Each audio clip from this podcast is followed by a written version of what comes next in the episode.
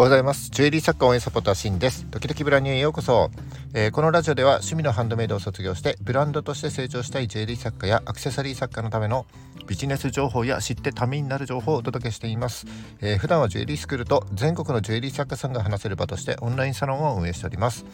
えー、ジュエリー製造販売を個人事業で10年法人で10年やってきた経験から少しでもお役に立てる情報を発信してまいりますので、えいいねやフォローをぜひよろしくお願いします。はい、えーと今日が3月13日月曜日の放送になります。おはようございます。えーと今日ちょっと車の中から収録しております。えー、で今日の放送なんですけども、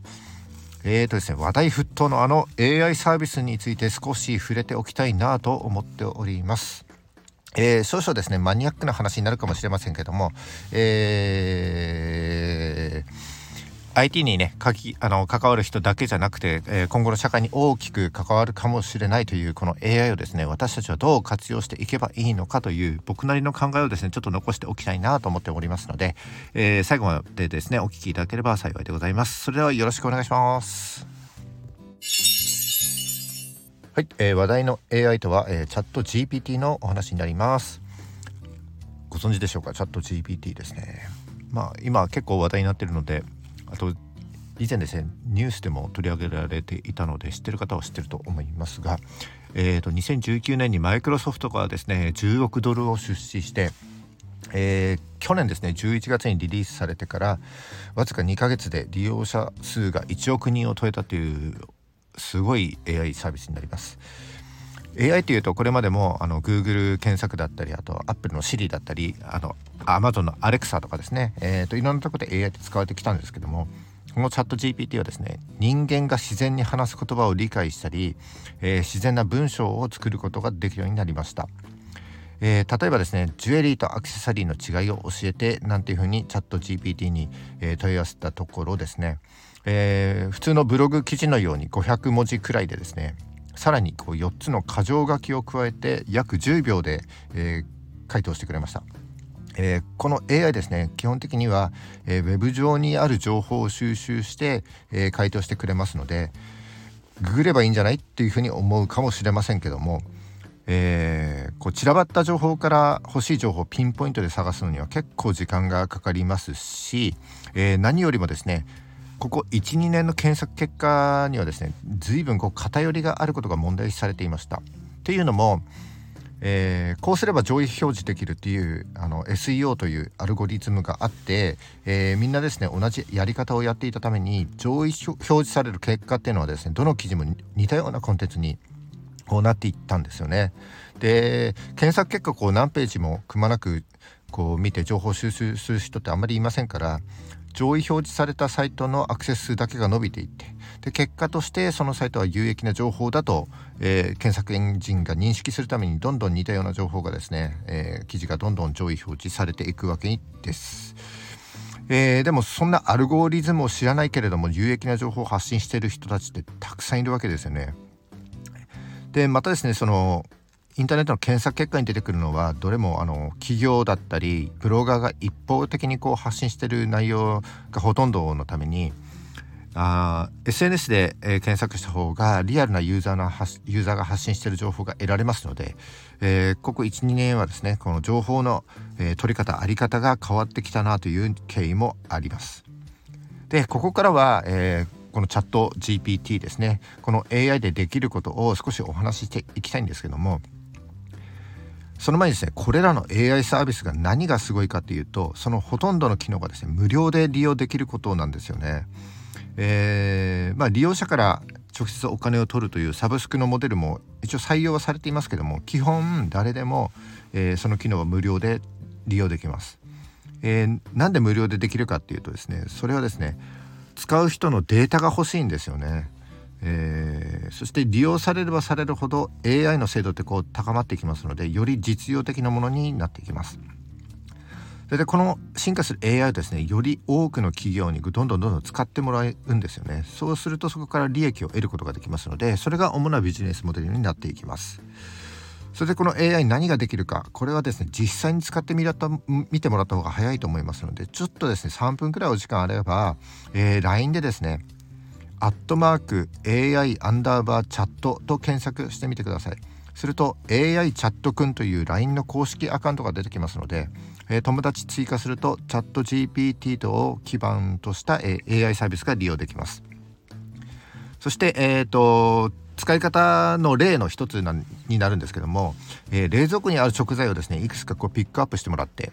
例えば、えー、卵もやし豚肉人参があったとして、えー、ちょっとこんな風にね聞いてみてもらいたいんですよね。卵もやし豚肉人参で作れる料理は？と聞いてみてください。えー、そうすると、えー、料理名と材料それから分量それから、えー、作る手順をですね細かく教えてもらえると思います。でもしその作る料理がですね作れる料理が1個しか回答されなかったら他にはとえー、聞いてみてくださいそうすると他にも料理名がこう5つぐらいですねリストアップされて表示されてくると思います、えー、これはですね最初に作りたい料理から検索する今までのあのえー、検索とは違って、えー、手元にある材料をもとにですね AI が提案してくれた料理レシピになります。で仮にですねこれ材料から作れる料理をググって調べたとしたら結構時間かかると思うんですけどもこの LINE の AI チャット君は30秒で答えてくれました。そして今の使い方でちょっと気づいた方もいらっしゃるかもしれませんけどもこう一つのテーマ、えー、でチャットを続けるとですね機械が学習してより最適な答えを出してくれるというのもこのチャット GPT の大きな特徴になります。これは、えー、このチャット GPT の基本的な機能の一つです。で、えーと、AI 他にもたくさんあるんですけどもこの AI でできることってこのテキスト文字だけではなくてですね、えー、例えば画像音声音楽動画広告あとプログラミングまでですね AI が作れちゃうというすごいことになっています。ついこの前ですねあの AI でイラストと物語をたった1日で組み立てて、えー、5,000円で Amazon で本を出版してバカ売れしたっていう話なんかもありましたけども、えー、これまでですねこう工数が多くかかっていた、えー、人の手による作業が AI に置き換わる時代がですねちょっと目の前まで来ているんじゃないかなというふうに感じます。えー、またですねこのこれらの AI って使えば使うほど学習していきますのでより多くの人に使ってもらった方がいいわけです。でそのためにいろんなアプリや SNS を中心としたプラットフォームにどんどんどんどん今使われてきています。この GPT のデータがですね活用連携して使えるようになってるんですよね。で先ほどご紹介した LINE の AI チャットくんもその一つなんですけども他にも、えー、ブラウザーとかあと Excel とかの拡張機能、えー、でも GPT が使えたりえー、ノートあとユニクロもですね、えー、最近利用を開始していますので、まあ、今後も多くの会社がですねこのどんどんどんどんチャット GPT を取り入れていくという図式になっていきます。でそうなってくると Google 検索の利用価値ってどんどん下がっていきますんで、えー、Google もまあ AI を発表していますけれども今後ですねこの AI をめぐる争いはどんどん激化していくことになりますで激化すればするほど AI はですねどんどん進化していくことになるんですねじゃあそんな AI をどう活用すべきかっていうことについてちょっと話していきたいんですけどもまず前提として、えー、いくら AI が進化してできることが増えてもですね機械には絶対にできないことがあるということを理解しておく必要があると思います。でその絶対にできないことって何かというと人の体験することだと僕は思うんですよね。えー、ある場所に行ったり、えー、そこの風景を見たりですね温度を感じたり匂いを感じたりえー、手触りを感じたり人と話したりっていう、えー、原体験はですね絶対に機械にはできませんしえー、理解することできませんので、えー、体験で得られた一時情報だったりその場所や人との会話での気づきだったり、えー、その人の思考っていうのはですね私たちにとって非常に価値ある財産になっていくなというふうに、え僕は感じています。でこの前提を踏まえた上で、えこの AI ですねどう活用していくかというとやはり、えー、これまでの IT ツール同様ですね一つの道具として、えー、使っていくべきだと思っております。えー、Google よりも早く、えー、入力するよりも正確に、えー、他の言語で話したいとかあるいは文字を入力したい時なんかに、えインターネット上のですねあらゆる情報をすぐに取り出してくれる知識ロボットのような感じで、えー、使っていけばいいと思います。そしてそのググるのと同じようにですねその出てきた情報というのはあんまり鵜呑みにせずにあくまでもともとはですねネット上の情報だということに変わりはないと思いますね。でやはり、えー、自分が見聞きしたこの一時情報っていうのがとっても大切だということになりますので、えー、その場所場所で得られた、えー、写真だったり、えー、動画だったりまた SNS その場であの投稿した SNS だったり、え音声だったりといったこういう一時情報はですね、え個人の資産として、え大切にしていきたいと思います。はいであはい、え、以上はですねあの今日は、話題の AI サービスについてちょっとお話ししてきました。はい、えー、今日ですねあのちょっと GPT についてお話ししてきましたけども今日このタイミングで話したという理由がですね、えー、今週あのチャット GPT の新しいバージョンがリリースされるということで今ですね世界中で話題になっているんです。というのも、えー、現在の GPT はですね3世代目にあたるんですけども、えー、新しい GPT44 世代目は、えー、この GPT3 の処理能力のですね570倍優れているっていうふうに言われてますのでその進化ってすんごい恐ろしいなというふうに思う感じます。これまでの GPT-3 はですねあくまでこう過去のウェブ情報インターネット上の情報から、まあ、AI が組み立ててこう回答してくれたものがですね